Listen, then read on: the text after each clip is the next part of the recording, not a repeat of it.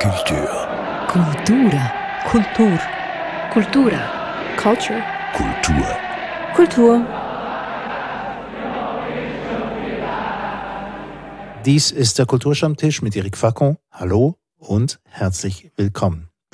Heute sprechen wir über einen menschlichen Zustand, der momentan zu Corona- oder Lockdown-Zeiten mehr vorkommt oder stärker in Erscheinung tritt. Da geht es um die Einsamkeit und das Alleinsein. Einsam oder Alleinsein, ein menschliches Grundgefühl und dennoch eine permanente Herausforderung. Und darüber spreche ich mit Nadja Zeder, Musikerin, Performerin und Michael Krokorus, Journalist beim Magazin.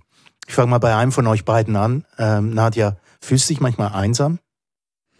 Ja, also ich habe natürlich im Vorfeld schon ein bisschen Gedanken gemacht und ich habe dann eigentlich gemerkt, dass ich mich immer einsam fühle. Und das war schon als Kind so bei mir. Mhm. Also es, es kommt mir sehr bekannt vor, dieses Gefühl. Es begleitet mich eigentlich so wie meine Augenfarbe oder ich lebe einfach damit so. Komme aber ganz gut klar mit dieser Einsamkeit. Und woher kommt die? Also was ist das Gefühl, dass du anders bist als alle anderen, oder? Mm, das Gefühl ist wirklich so, so ein Alleinsein auf der Welt. Also ich kann mich erinnern, dass ich viel gespielt habe im Garten meiner Großmutter und da schon dieses Gefühl sehr stark war, so ich bin ganz allein hier in diesem Garten, aber es ist okay, ich, ich fühle mich irgendwie cozy, so ähm, ich kann dir echt nicht sagen, von wo es kommt. Ich habe auch darüber nachgedacht, weil mir ist ja auch nichts Schlimmes passiert. Also ich, ich war zwar ähm, Kaiserschnittgeburt, also vielleicht hängt es irgendwie mit dem zusammen. Das ist das Einzige, was ich irgendwie in Verbindung bringen konnte mit dieser Einsamkeit, aber ist vielleicht auch ein bisschen an den Haaren herbeigezogen, keine Ahnung. Michael, wie sieht es bei dir aus? Ich bin das genaue Gegenteil von Nadja, merke ich gerade. Ähm, ich fühle mich überhaupt nicht einsam, habe auch kaum Erinnerungen an Momente, wo ich einsam war. Und ich glaube, das hängt natürlich jetzt, wenn wir schon mal so küchenpsychologisch reden, damit zusammen, dass ich Angst vor Einsamkeit habe und alles tue, um nicht einsam zu sein. Also ich bin eher so ein übersozialer Mensch. Ich glaube, ich bin so ein klassischer Extrovertierter, der eigentlich Energie daraus zieht, mit anderen zusammen zu sein. Und wenn ich dann mal alleine bin, dann fällt alles von mir ab und ich stehe nackt da und fange an zu weinen. Vielleicht müssen wir noch eine kleine Begriffserklärung machen, weil einsam sein und, und allein sein, das ist ja nicht ganz dasselbe. Also man kann auch sehr wohl in einer, in einer Gruppe einsam sein. Ich glaube, das ist auch etwas, was du mit angesprochen hast vorhin, äh, Nadja. Ja, genau. Mhm. Mhm. Eben, und ähm, allein sein ist etwas anderes. Das bringt dann halt die Einsamkeit einfach mit sich. Aber ähm, kannst du gar nicht gut allein sein, Michael? Also wenn man meine Frau fragen würde, würde sie sagen, nein.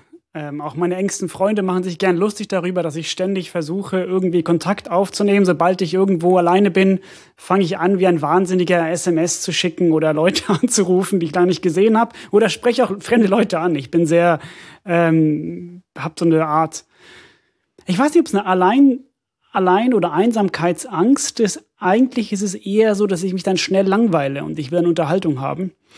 Und ich mache recht viel dafür, um das zu erleben. Nun gibt es aber auch Leute, die irgendwie mit dem ganz gut umgehen können. Also ich glaube, es ist auch Teil eines kreativen Prozesses und darüber möchte ich dann auch noch sprechen. Aber es gibt ja Leute, denen wird es mit sich selbst gar nicht so richtig langweilig. Ja, also für mich ist es schon so. Also mir ist nie langweilig.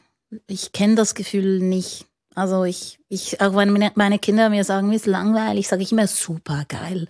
Langeweile ist das Beste überhaupt. Weil in der Langeweile, finde ich, ist es ja die Langeweile. Also endlich hat man mal Zeit. Ich kann auch total gut in einem Café sitzen und eine Stunde gar nichts tun und nur Leute beobachten. Aber ich muss schon sagen, also ähm, ich bin da auch ein bisschen wie Michael. Also ich verbinde mich dann auch gern. Also ich habe halt gemerkt bei dem Thema, ich, das ist bei mir sehr widersprüchlich. Also ich, bin jetzt ähm, in meinem Lebensweg auch nicht gern allein. Also ich habe zum Beispiel gern einen Partner an meiner Seite so. Mhm. Aber das hilft gegen die Einsamkeit nichts. Also das ist ein mhm. anderes Gefühl. Das läuft wie mit. Also das ist wie mein eben für meine Hautfarbe oder so. Ich kann da nichts dagegen tun, ob ich mich jetzt verbinde mit anderen Menschen oder nicht. Es bleibt irgendwie so ein bisschen da. So wie eine, eine Art Melancholie, die ich so mitschleppe. Und es hat eben mit dem Alleinsein nichts zu tun. Also mhm. es ist für mich eigentlich wie ein anderes Thema. Mhm. Also es ist wie die Einsamkeit. Ähm, Nadja hat etwas angesprochen, diese, diese Einsamkeit, die man auch im Paar verspüren kann. Kennst du das auch? Also jetzt nicht unbedingt aufs Paar bezogen, aber also. Ja, etwas vom Schlimmsten ist ja die Einsamkeit in der Gegenwart von anderen Menschen. Also zu spüren, dass man nichts mit, miteinander hat, dass es einen nichts mehr verbindet, dass alles gesagt worden ist, alle Gespräche zu Ende gelaufen sind und auch kein Kontakt da ist. Ich glaube, diese Einsamkeit in der Gruppe, das kenne ich auch und das ist, äh, finde ich, sehr unangenehm und eigentlich auch schlimmer als das Alleinsein mit sich selbst oder dieses Zurückgeworfensein auf sich selbst, weil man sticht ja auch sehr stark raus dann, wenn man in einer Gruppe, die vielleicht sonst gesellig ist, die Person ist, die keinen Kontakt findet. Also das ist etwas sehr Unangenehmes. Umgekehrt finde ich aber den Moment, den Nadja gerade beschrieben hat, in einem Café sitzen, wo viele Menschen sind und man ist da alleine, das habe ich auch immer gern gemocht. Ich bin auch immer gerne, als es noch erlaubt war, alleine essen gegangen. Das fand ich super. Finde ich auch super. Das ist etwas vom Schönsten. Ich mag auch dieses, ich weiß gar nicht, wie das heißt, dieses Bar-Seating, wenn man praktisch in der Bar gesetzt wird vom Maitre D, weil man äh, der erkennt, okay, du hast keine Begleitung, dann setzen wir dich hier an die Bar. Das finde ich etwas am schönsten. Und man ist in einer Gruppe und ist überhaupt nicht alleine. Man ist Teil davon, muss sich aber jetzt nicht zwanghaft unterhalten. Von daher diese Art von so Pseudo allein sein. Das kann ich ganz gut. Aber was passiert dann ganz genau, wenn, wenn, wenn ihr dann so da sitzt, allein im Restaurant? Fangt ihr nicht an, die anderen zu beobachten oder wo seid ihr dann mit euch selbst? Also doch, um das geht's ja. Also ich glaube, ähm, was, was ich anstrengend finde am Zusammensein, vielleicht jetzt um mal das Gegenteil zu benennen, ist, dass man ja die Gedanken dann immer aussprechen und teilen muss. Also ich finde, es gibt wenige Menschen in meinem Leben, mit denen ich schweigen kann, was ich eine großartige ähm, Fähigkeit finde, ähm, wenn man mit Leuten zusammen sein kann und einfach mal nichts sagen für eine halbe Stunde so. Mhm. Aber meistens trifft man sich auch nicht mit Freunden, um nichts auszutauschen. Aber ich mag es eigentlich noch so in der Öffentlichkeit, mich auch zu, zu bewegen oder im öffentlichen Raum und einfach Teil zu sein von diesem Wuselgusel oder so, sage ich jetzt mal, in einer Großstadt und dann trotzdem ähm, nur mit meinen Gedanken zu sein und mit meinem Gedankenfluss. Und ich glaube, das brauche ich auch für meine Kreativität, weil sonst, wenn man das immer austauschen muss, also ich bin jemand, der sich sehr schnell auch in die anderen einfühlt und auf, in das Denken der anderen hineinbegibt. Also dann komme ich immer weg von meinem eigenen Denken. Das lenkt mich irgendwo auch ein bisschen ab von meinem eigenen Gedankenfluss. Darum mag ich das. Also das geht bei mir ab so. Michael, dasselbe? Ja, ich finde es interessant bei der Großstadt. Also lustigerweise fühle ich mich auch in einer Großstadt weniger alleine als in einer Kleinstadt oder auf dem Land. Also ich finde dieses Eintauchen in so eine Menschenmasse, das habe ich immer sehr, sehr geliebt und mich da auch nicht so alleine gefühlt.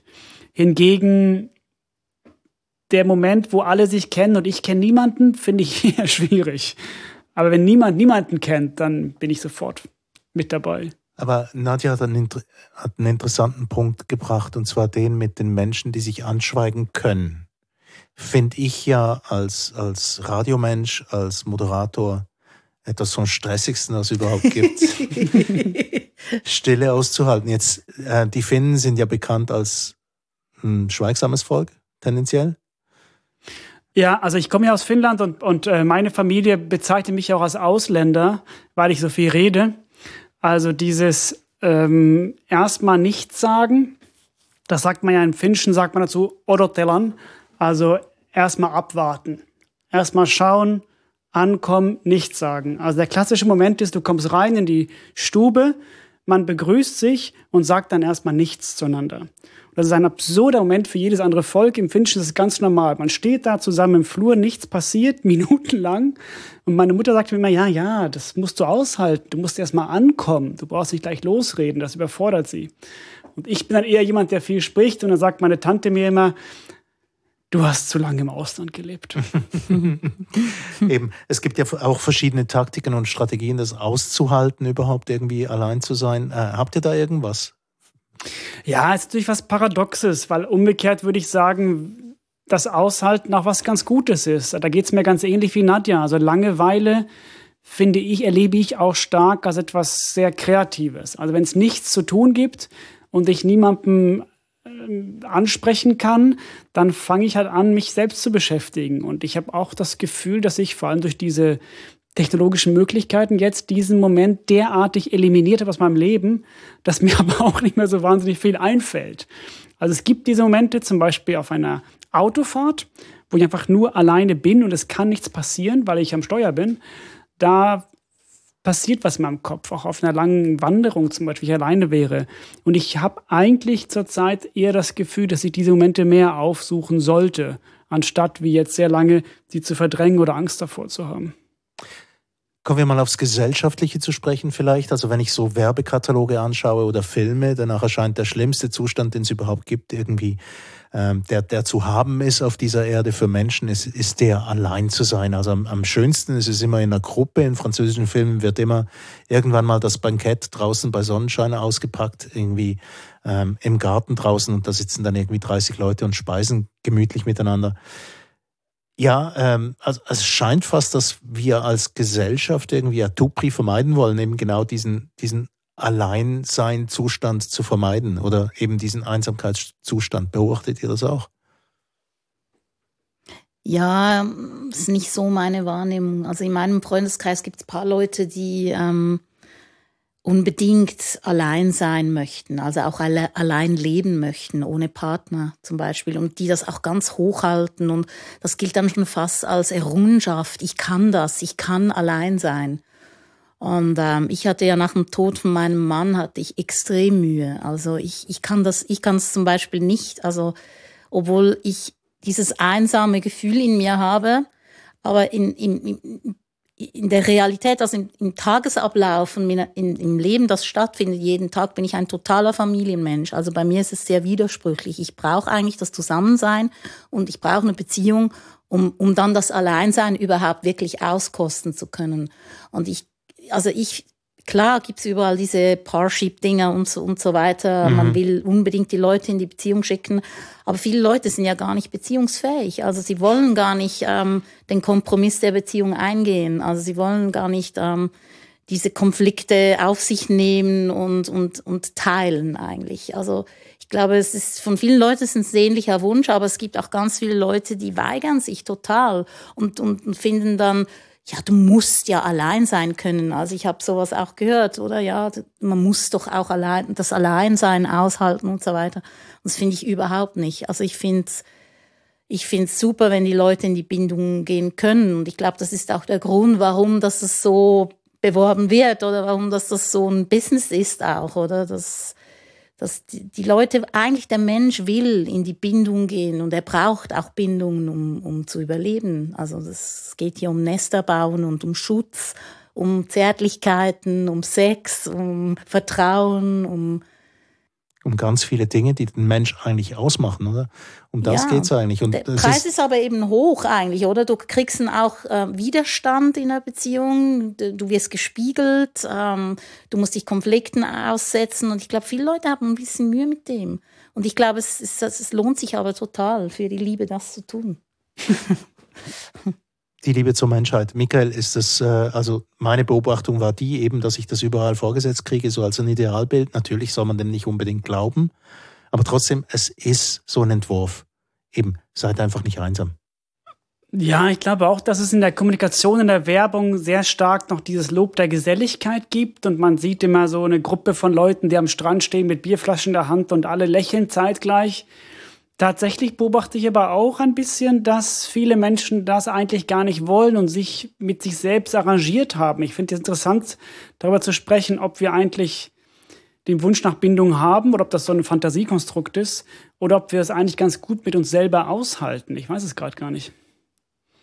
Das Schlimmste sei die Einsamkeit zu zweit, hat ja mal irgendjemand Schlaues gesagt. Also ich zitiere das jetzt mal, fällt mir gerade nicht ein, wer das gesagt hat, aber das war jetzt rein auf die Zweierzelle bezogen. Ja, doch quasi so ein, ein, ein Stein des Anstoßes quasi auch äh, das Paar, das die hohe, hohe Herausforderung bietet an Menschen, die intimste Form. Und gleichzeitig ist das Schlimmste, kann passieren, ja. Ja, aber in der Einsamkeit zu zweit ist ja die Liebe abhanden gekommen. Also da ist ja eh nichts mehr zu retten. Also dann kann man es auch beenden. Aber es, ich finde, wenn, wenn, wenn Konflikte da sind oder wenn es kompliziert ist in der Beziehung, muss ja nicht unbedingt heißen, dass es auch einsam oder äh, die Liebe nicht mehr vorhanden ist. Mhm. Also ich, ich, ich rede ja von dem. Also ich, ich glaube, ich mag halt, wenn es sich ein bisschen reibt im Leben. Also, und ich glaube aber eben, also ich bin jetzt eher der Typ, ich reibe mich gern in, in der Familie und so weiter, in meinem Nest, aber dann muss ich raus und allein sein, um mich wieder zu erholen. Sonst geht es irgendwie gar nicht mehr, sonst werde ich unerträglich. Mhm. Und ich weiß nicht, vielleicht geht es auch ein bisschen um diese, diese Balance zu mhm. finden. Mhm. Und, und vielleicht haben viele Leute da ein bisschen Mühe, obwohl es machen ja wahnsinnig viele Leute auch exzessiv Sport und so. Sport ist ja auch etwas, wo man sich wunderbar abgrenzen kann und allein sein und so. Außer man spielt Fußball, aber das ist dann wieder ein Gruppensport und da wird es dann wieder anders. ja, aber ich glaube schon, dass das stimmt. Es ist, ist, eigentlich die Kunst des Lebens, ist diese Balance zu finden zwischen Nähe und Abstand und, und, und Gemeinsamkeit und Einsamkeit. Ich glaube auch, dass es eine gar nicht so einfache Sache ist. Mir gefällt eigentlich mal das Bild des Autofahrens oder Kinoschauens. Ich schaue gern mit der Person in die gleiche Richtung.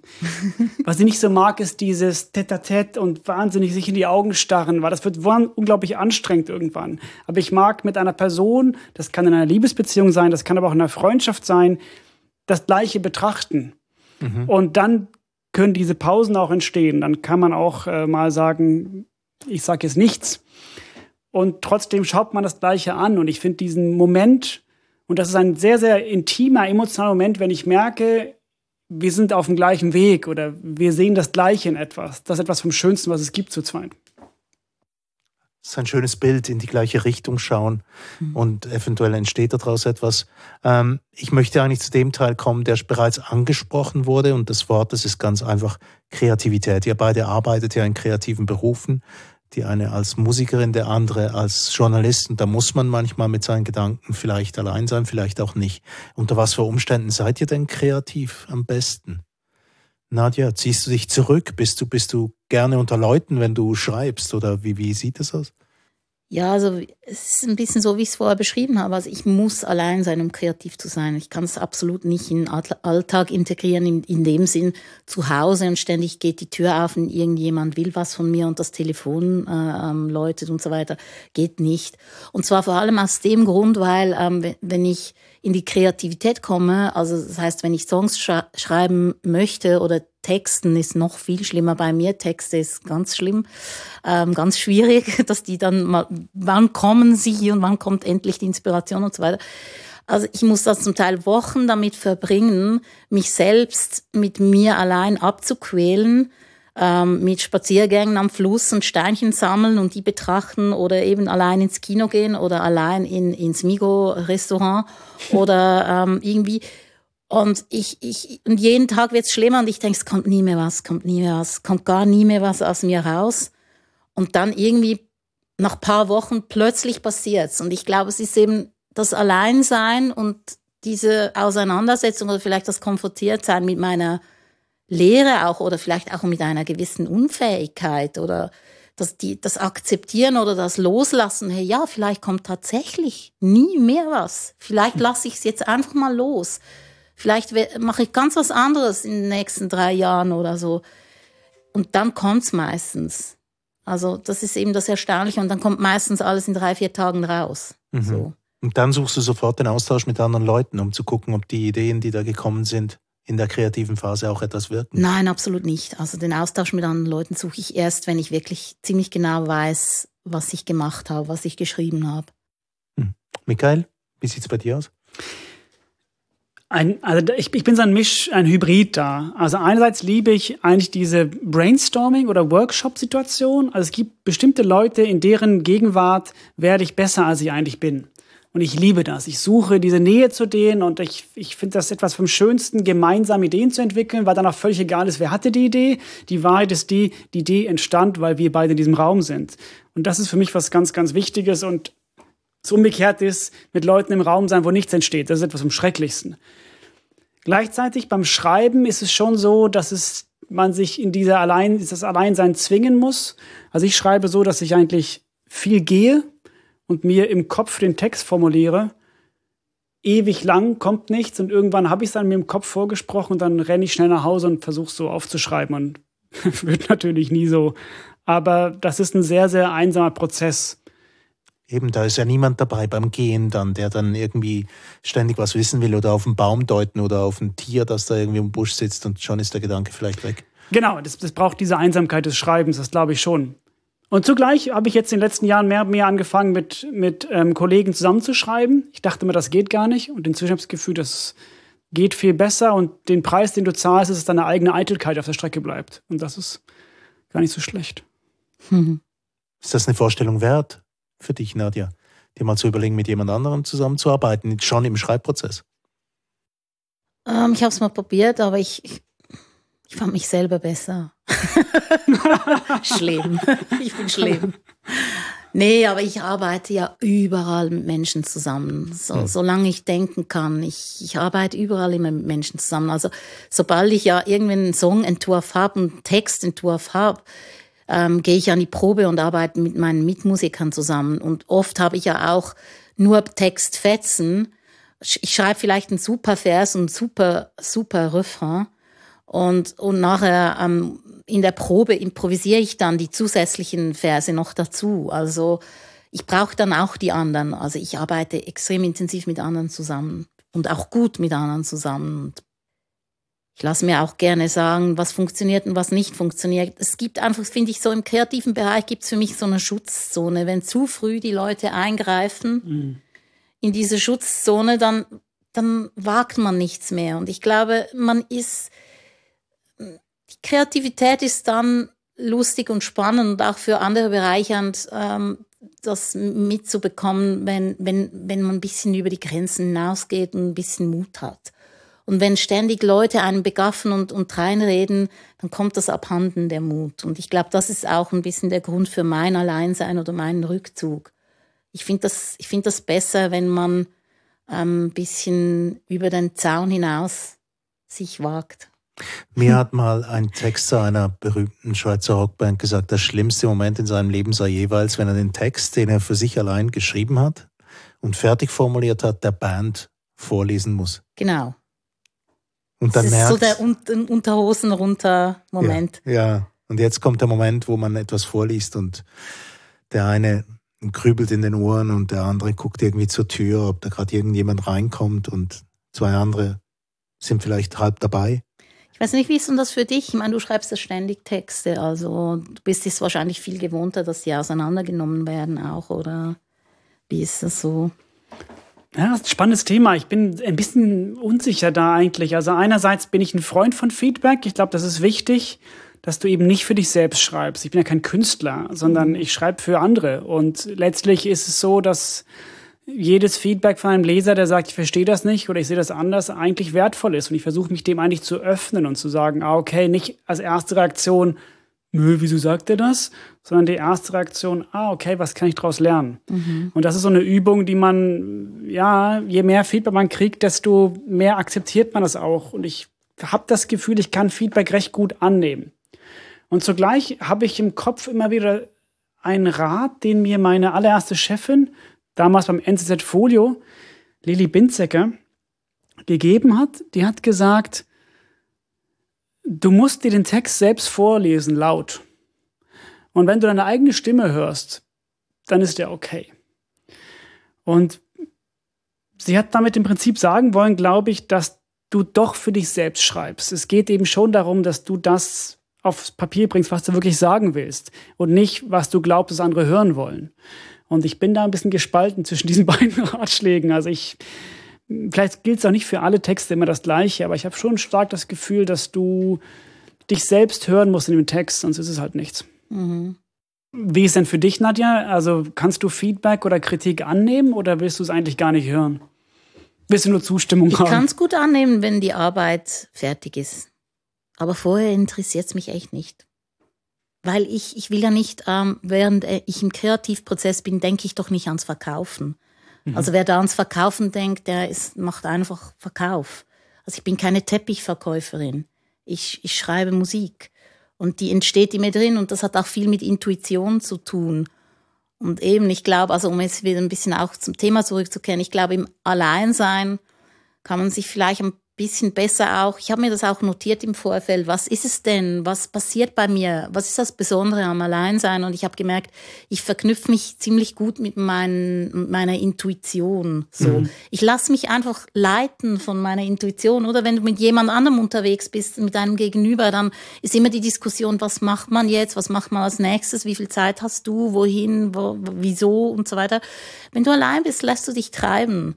Und ich glaube, dann passieren eben jetzt gerade im künstlerischen Bereich oder im Kreativprozess gute Dinge, weil ich habe einfach für mich gelernt in meinem Leben eigentlich immer die Momente, wo ich auf, wo ich mich auf meine Intuition verlassen habe, äh, brachten wirklich gute Dinge hervor. Ah ja. Ja, und, und, und do, dort, wo ich mich mehr auf systemische ähm, Dinge verlassen habe, wie zum Beispiel auf so Schulbildung und all diese Sachen, das hat, hat bei mir nicht so viel gebracht. Und ich denke eben, darum ist für mich das auch wichtig, mich immer wieder mit dieser Intuition verknüpfen zu können. So. Man spürt sich halt in so einer, ähm, ja, fordernden Gesellschaft. Also ich finde, wir leben ja in einer verrückten Gesellschaft. Wir müssen ja ständig was leisten und wir müssen ständig Ziele erreichen und so weiter. Und da spürt man sich halt besser im Alleinsein, finde ich. Mhm. Ab und zu. Aber eben, ich brauche dann auch wieder das familiäre Nest, sonst wird es mir zu krass, ja. Da sind wir wieder bei dieser Balance angekommen, genau. die, es, die es vielleicht braucht im Leben zwischen irgendwie Alleinsein, um zu sich selbst zu finden. Das ist auch ein Thema, das möchte ich noch schneller ansprechen, aber noch ähm, zum kreativen Prozess. Ich habe hier ein Zitat gefunden von Anais Nin, der amerikanischen Schriftstellerin. Große Kunst wurde aus großem Schrecken geboren, aus großer Einsamkeit Klingt das nach großer Romantik im Schaffensprozess, oder? Ah, ich weiß nicht, das ist ja auch dieses berühmte Goethe-Zitat, wer nie sein Brot mit Tränen aß und so weiter. Ich weiß nicht, was die Voraussetzung dafür ist, aber ich glaube schon, was stimmt, ist, dass Einsamkeit, äh, etwas aushalten, und da sind wir dann schon wieder beim Anfangsthema, da liegt eine starke Kraft drin. Also wenn man diesen ersten Schritt dann mal aushält, dass man sich alleine fühlt und dass nichts passiert, dann kommt dann der Moment, wo man sagen kann, okay, mal gucken, was passiert denn jetzt? Und den finde ich tatsächlich sehr für die Kreativität sehr interessant. Also nicht zu versuchen, sich zu abzulenken oder in Austausch zu gehen, sondern zu schauen, was kommt denn jetzt? Und das ist ja auch diese Angst vor dem weißen Blatt, was ich sehr stark habe, wo ich am liebsten einfach irgendwas hinschreibe, weil ich das so schrecklich finde. Aber zugleich ist es ein bisschen kontraintuitiv, weil ich eigentlich spüre stark, nein, wenn jetzt gerade nichts kommt, dann ist halt auch nichts. Und dann muss man es einfach aushalten der Kontakt mit dem Selbst, mit der eigenen Intuition, mit den eigenen Gefühlen ist einfach in Einsamkeit und Alleinsein. Jetzt gibt es natürlich auch ganz viele Leute, die das ganz extrem betreiben. Ja, man kann zum Beispiel auch ins Kloster gehen, als Nonne, als Mönch. Immer weniger Leute machen dies, aber man kann es kurzzeitig auch machen. Ja, wäre das vielleicht mal so eine kurze Auszeit auf die Art und würde ihr das aushalten? Also ich glaube, für mich eben, da ich ja auch ein bisschen von diesem Widerspruch lebe, da wäre das super als kurze Auszeit, aber als Langzeitplan überhaupt nicht. Und ich habe auch nicht besonderen Respekt vor diesen Leuten. Ich finde es einfach ein Lebensentwurf. Ich finde freie Wahl okay, mhm. wenn das stimmt für dich und du Gott spüren musst und so weiter. Alles klar, kein Problem. Aber ich, ich habe ehrlich gesagt ich kann eigentlich mehr mit einer Mutter von drei Kindern anfangen, die noch einen Job hat und so weiter und immer mega im Stress ist. Mich interessiert deren Gedanken zum Leben und deren Lebensphilosophie genauso. Also es ist jetzt nicht so, dass es für mich irgendwie eine besondere Errungenschaft ist, mhm. ins Kloster zu gehen und nur mit, mit sich alleine klarzukommen. Ich finde das auch ein bisschen so eine Alleinsein-Romantik, die ich dann auch nicht so gern habe. So. Michael? Ja, geht mir ähnlich. Also ich denke, anders als Sartre, die Hölle sind nicht die anderen, die Hölle bin ich selbst. Also ich glaube, allein mit mir zurück zusammen sein, das ist ein Albtraum. Ja. Es gibt noch dieses interessante Beispiel aus, aus Finnland. Ich weiß nicht, ob das stimmt, aber zumindest eines ist klar. Äh, Tove Jansson, die Schöpferin der Mummins, die hat mit ihrer Lebenspartnerin auf einer winzigen Insel im finnischen Meerbusen gelebt, vor Helsinki. Und offenbar ist sie dann auch noch, äh, bis sie dort angekommen ist, auch schon ein paar Mal umgezogen. Jedes Mal, wenn die Menschen näher kamen, ist sie in eine Insel weitergezogen. Ich weiß nicht, ob das, äh, was weiß ich, eine Urban Legend ist oder so. Aber so habe ich das mal in Erinnerung. Ja, interessanter Fall, oder? Dass man sich irgendwie ein halbes Jahr einfach dorthin zurückzieht und zu zweit lebt, quasi auf einer Insel, weit weg von allem. Ja, also bei Tuve Jansson ist es ganz spannend. Ich kann mich da so ein bisschen drin wiederfinden, weil sie ja aus einer sehr, sehr geselligen Familie kam, wo immer ganz, ganz viele Menschen waren. Aber sie war halt immer schon als Kind, glaube ich, auf einer, hatte sie dieses Sommerhaus, wo sie diese Ruhe und ein bisschen auch diese Einsamkeit des Kindes im wilden Garten hatte. Daher stammen ja auch diese Bilder von diesen Mumiengeschichten. Und je älter sie wurde, desto größer wurde ihre Sehnsucht nach dieser Einsamkeit des Kindes im Garten. Und das hat sie ja dann versucht, im Prinzip nach so zu reenacten auf dieser Insel. Aber sie war, und das fand ich faszinierend, eigentlich ein sehr geselliger Mensch, der zugleich eine große Sehnsucht nach Alleinsein hatte. Hm.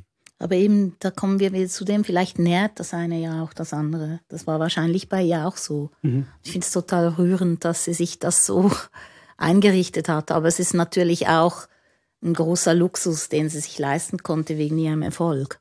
Also kann sich ja nicht jeder, der irgendwie ähm, gesellschaftlich ein bisschen äh, stark ausgesetzt ist, jetzt auf eine einsame Insel zurückziehen. So. Ähm, ich weiß, dass es die einsame Insel dann halt vielleicht die Playstation am Abend oder so. Mhm. Also es gibt ja da auch andere Fluchtmöglichkeiten. Ja. Zu den Zeiten, wo wir unterwegs sind, Pandemiezeiten ist das, ganz viele Leute sind im Kontakt miteinander, aber via irgendwelche Apparate, Maschinen und so weiter und so fort. Ähm, es ist ein, ein brennendes Thema, ob man sich mit sich selbst allein ist, aber ähm, ersetzen kann einem das nichts, außer der Kontakt miteinander. Und ich glaube, das haben wir jetzt heute Abend hier verspürt bei dieser Aufnahme, weil wir wieder mal zusammen am gleichen Ort waren um über das Thema Einsamkeit und Alleinsein zu reden. Herzlichen Dank für dieses Gespräch, Nadia Zähler und Michael Krogerus. Mein Name ist Erik Facko. Haben ihr noch viel zu sagen gehabt? Oder seid ihr okay? Ich bin okay. Ich habe mich recht viel aufgeschrieben, aber ich habe dann so gemerkt, für mich war es mega spannend, über das Thema nachzudenken. Was mir ein bisschen gefehlt hat jetzt, ich weiß nicht, wie es dir ging, ich hatte für mich jetzt ganz viel aufgeschrieben zu eigentlich eher zu Traurigkeit, also eher zu, ja, also eher im Sinne von Einsamkeit, das nicht physische Einsamkeit, sondern Einsamkeit, vielleicht emotionale Einsamkeit. Also das, was ich, was ich ja, ja sage, was ich so ein bisschen als Grundgefühl habe. Genau. Das finde ich auch ein mega spannendes Thema, weil mir war es gar nicht so bewusst eigentlich, dass ich das und ich fand es total spannend zu merken, wo ich jetzt drüber nachgedacht habe, dass ich habe das wirklich auch so ein bisschen diese Traurigkeiten, da haben wir jetzt nicht drüber geredet, das finde ich eben auch spannend. Ich glaube, es hat viel mehr mit Sterben zu tun, also mit der Endlichkeit. Weil du hast ja noch irgendwo geschrieben, die emotionale Einsamkeit, was ist das oder irgend sowas. Und ich glaube nicht, also ich, ich habe das Gefühl bei mir, ich habe das schon als Kind wie so gemerkt, hey, irgendwann ist alles vorbei. Mm. Also ich, ich, ich kann es auch nicht ganz genau beschreiben. So, es ist, aber. Also ich habe immer das Gefühl gehabt, ich kann mich eigentlich gar nicht so richtig mitteilen anderen Leuten. Die werden das eh nicht verstehen. Also Aber es ist ja so geil, dass du dann diesen Beruf ausgeübt hast ein Leben lang. Oder? Das finde ich eben das Schöne. Also irgendwie, man findet dann seinen Weg und vielleicht findet man eben genau das Gegenteil. Ich meine, hey, ich habe dieses Einsamkeitsgefühl, aber ich, weißt du, ich muss, also ich habe mal herausgefunden, zusammen mit meinem Homöopathen, der hat mir mal gesagt, ja, eigentlich hättest du eine Großfamilie haben müssen mit mindestens so fünf, sechs Kindern. Und zuerst habe ich gelacht, habe gedacht, das ist ein Witz. Und dann habe ich echt wochenlang über das nachgedacht, habe gedacht, hey, scheiße, es stimmt, ich habe es wirklich voll verpasst. Das, das wäre voll mein Ding gewesen. Mhm. So in einem großen Haus immer voll, alles voll und mhm. klar und dann raus und wieder allein mhm. sein. Aber irgendwie diese diese mhm. beiden Pole, das finde ich total geil. Das finde ich eigentlich das Schönste am Leben. Allein mhm. sein und dann wieder voll rein, mhm. mitten ins Gewusel, Chaos, 100 Leute mit anderen Emotionen, Meinungen. Also, das finde ich total, das gefällt mir. Und dann wieder Rückzug, so. Ich mag das irgendwie so. Und wie ist es bei dir, wenn du, weil das fand ich auch noch ein Punkt, den ich jetzt aufgeschrieben hatte und jetzt nicht angesprochen habe, wenn es dir gut geht, bist du dann lieber gesellig oder alleine? Hm. Ja. Also ich finde das Alleinsein ist schon schwieriger, wenn es mir schlecht geht. Das kann ich klar sagen. So. Aber ich muss sagen, wenn es mir nicht so gut geht, dann bin ich echt froh um Gesellschaft. Und aber was, was, was ich schon gemerkt habe, so, ähm, ich glaube, warum ich mich auch ein bisschen einsam fühle, ich fühle mich oft eigentlich auch von meinen besten Freunden oder so nicht so verstanden. Also ich, ich fühle mich oft auch so nach geselligen Abenden total allein, innerlich oder einsam. Aber ich habe auch irgendwann mal gemerkt, dass ich so ein bisschen Mühe habe mit Abschieden und so. Also für mich ist dann so ein mega geselliger Abend, alle sind so ja und so und dann hört das plötzlich auf und ich, ich merke dann, dann es gibt dann so bei mir wie so eine innere Leere, die ich fast nicht aushalten kann. So. Also ja, schwierig zu sagen, wie ist, es, wie ist es bei dir? Also du bist ja jemand, der sich sehr gerne verbindet und ja, aber ich glaube, wenn es mir schlecht geht, suche ich Kontakt. Und wenn es mir gut geht, suche ich auch Kontakt. Aber dann habe ich auch ein bisschen Lust, allein zu sein. Also was ich schwierig finde, ist, wenn es mir nicht gut geht, allein zu sein. Das ist etwas am schwierigsten. Ziehst du denn Energie aus dem Alleine sein oder aus dem Kontakt? Ja, eigentlich ziehe ich mehr Energie aus dem Alleinsein. Mhm. Das, das andere ist für mich ähm, klar, weißt du, eben, ich bin auch ein Familienmensch. Ich, ich glaube, ich ziehe enorm viel Energie aus dieser Familienzone. Mir gefällt es einfach, mir, gef mir gefällt das mit den Kids, diese, diese Auseinandersetzungen, diese Welt der Kinder und so. Ich habe auch das Gefühl, dass ich in der Familie enorm viel lerne. Und ich, ich merke, ich habe mir auch aufgeschrieben, wenn ich allein bin zum Beispiel, ich, ich da, das finde ich ein bisschen ähnlich wie bei dir. Also ich fange mich sofort an, irgendwie zu beschäftigen. Also ich kann auch irgendwo allein spazieren, ich muss immer irgendwie ein Thema finden dann gucke ich halt die Steine im Fluss an und fange an, die Steine zu analysieren oder so. Also ich kann einfach nicht unkreativ sein, jetzt mal blöd gesagt. Ich muss immer irgendwie gleich ein Thema finden, womit ich mich beschäftigen kann. Das finde ich manchmal auch ein bisschen, also ich habe es nicht so mit Meditation, mit dieser totalen Leere und so, das kann ich nicht so. Also ich muss mich immer füllen. Ich glaube, das hast du am Anfang auch ein bisschen mhm. bei dir erklärt so. Und ähm, ich finde es aber überhaupt kein Problem. Also ich habe mhm. nicht das Gefühl, dass mich das irgendwie, im Gegenteil, ich lade mich da auf. Es macht mich total glücklich, die Welt so zu entdecken. Und ähm, ich entdecke die Welt immer noch. Und ich finde zum Beispiel mit den Kindern, das fand ich etwas vom Besten am Kinderhaben auch, ist, du entdeckst die Welt nochmal über sie. Und du lernst auch wieder diese Langsamkeit und diese Entdeckerfreude. Und mhm. du gehst mit ihnen nochmal diese Wege und merkst, hey Scheiß, es gibt immer noch ganz viel, das habe ich immer noch nicht entdeckt, das kann ich eigentlich noch entdecken und so. Und, und das es vor deinem Haus, weißt du, drei Meter vor deinem Haus kannst du schon ganz viel entdecken. Oder wir reisen ja immer mit EasyJet in der ganzen Welt billig herum und so. Aber eigentlich kannst du schon vor der, vor der Haustür irgendwie eine große Reise antreten, mhm. wenn du willst, oder? Man sagt ja, dass Neugierde das stärkste Mittel gegen Depression ist. Neugierde, ja. Mhm. Du hast vorhin gesagt, dass du dass deine engsten Freunde dich auch nicht wirklich verstehen. Das ist mein Gefühl. Ja, verstehst du dich selbst? Ich glaube schon. Du? Nein, ich, ich also ich, ich, bin ein bisschen verwundert und habe oft das Gefühl, dass ich mich auch selbst falsch einschätze. Also mich über die falschen Dinge ärgere oder auch ähm, etwas ja, wirklich falsch einschätze im Sinne von, dass das jetzt wichtig sei, aber es ist total unwichtig oder dass es jetzt, ich glaube, meine Intuition sagt mir, ich muss es so machen und dann fünf Tage später merke ich, das war genau das Falsche. Von daher bin ich immer noch. Ja, aber das mit der, ja, okay, aber weißt du, das mit der Intuition, das ist ja auch was, das, das eigentlich werden wir mit, mit gut mit Intuition ausgestattet äh, geboren mhm. und dann wird uns das ja in qualvollen Jahren wird uns das abtrainiert, ja, die Intuition zum Beispiel in der Schule, mhm. finde ich. Ähm, da geht es ja eben nur ums Verstehen. Man muss alles verstehen, man muss nichts spüren. Und, ähm, und ich glaube, wenn man dann älter wird, merkt man irgendwie genau das, was du erklärst. Oder hey, ich, ich arbeite eigentlich ständig gegen meine Intuition, darum mhm. geht es mir so scheiße. Und dann muss man sich das irgendwie wieder aneignen. So. Und ähm, das habe ich irgendwann gemerkt und habe das angefangen zu üben. Und ich ah, ja? Wie, wie, wie, wie, übst du Intuition? Ähm, vielleicht ein bisschen so wie die Finnen. So. Ähm, ich komme in einen Raum und versuche erstmal ähm, zu spüren, was für Energien da sind. So.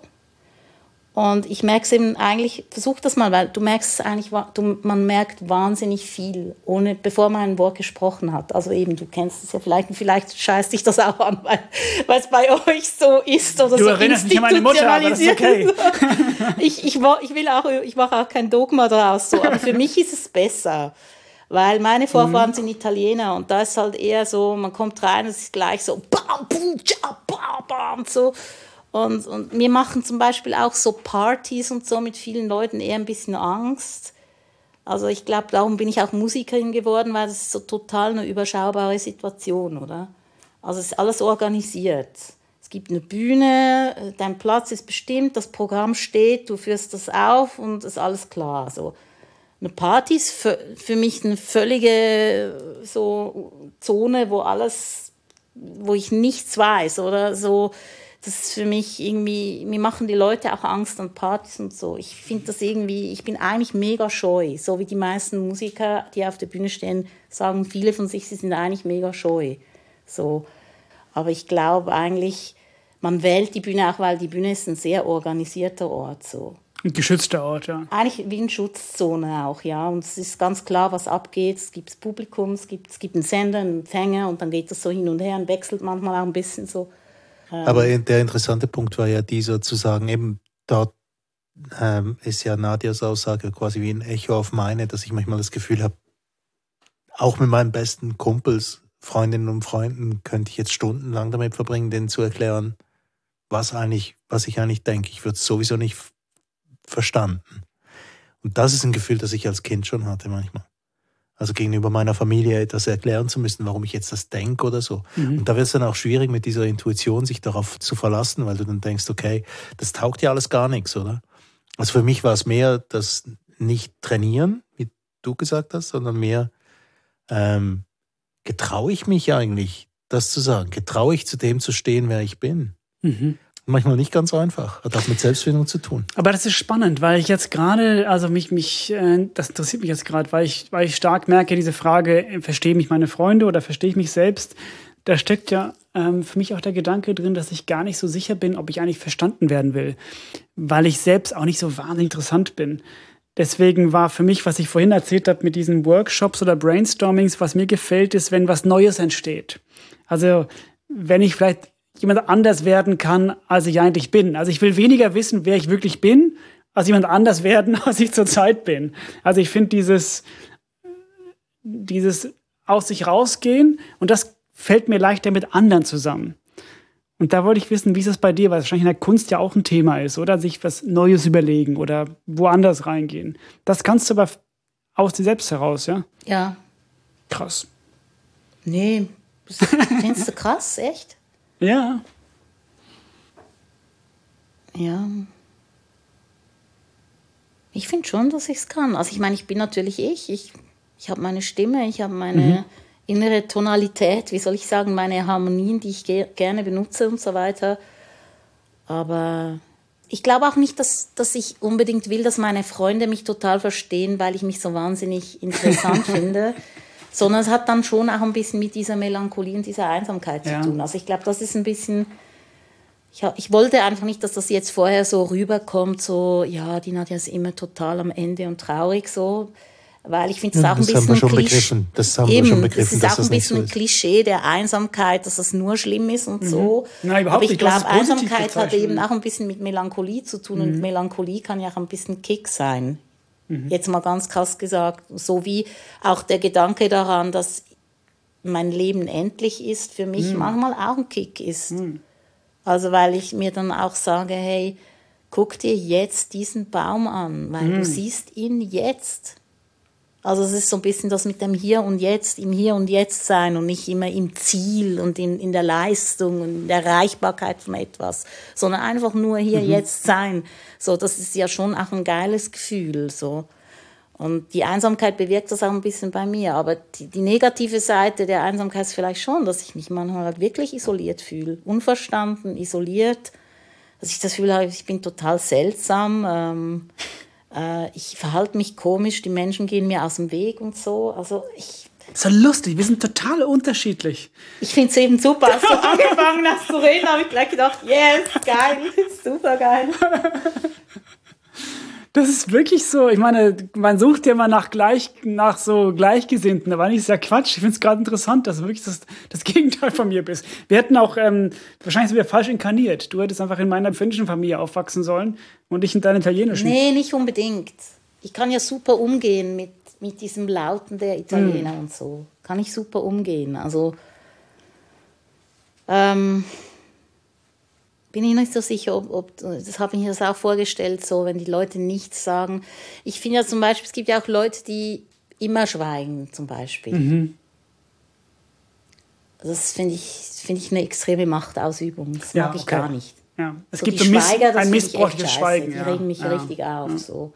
Weil es ist immer viel verletzlicher sich zu exponieren. Und sobald man anfängt zu sprechen und seine Meinung sagt, exponiert man sich und macht sich angreifbar. Und eigentlich schätze ich das. Und wenn jemand mal Quatsch rauslässt oder wenn ich nicht gleicher Meinung bin, ist mir das eigentlich egal.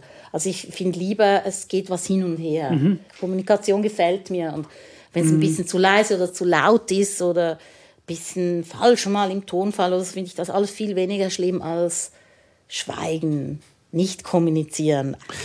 Ja, das ist meine Spezialität. das war der Kulturstammtisch zum Alleinsein und zur Einsamkeit und allen damit verbundenen Problemstellungen und auch den Freuden des Ganzen. Herzlichen Dank, Nadia Zähler und Michael Krogos. Mein Name ist Erik Facon.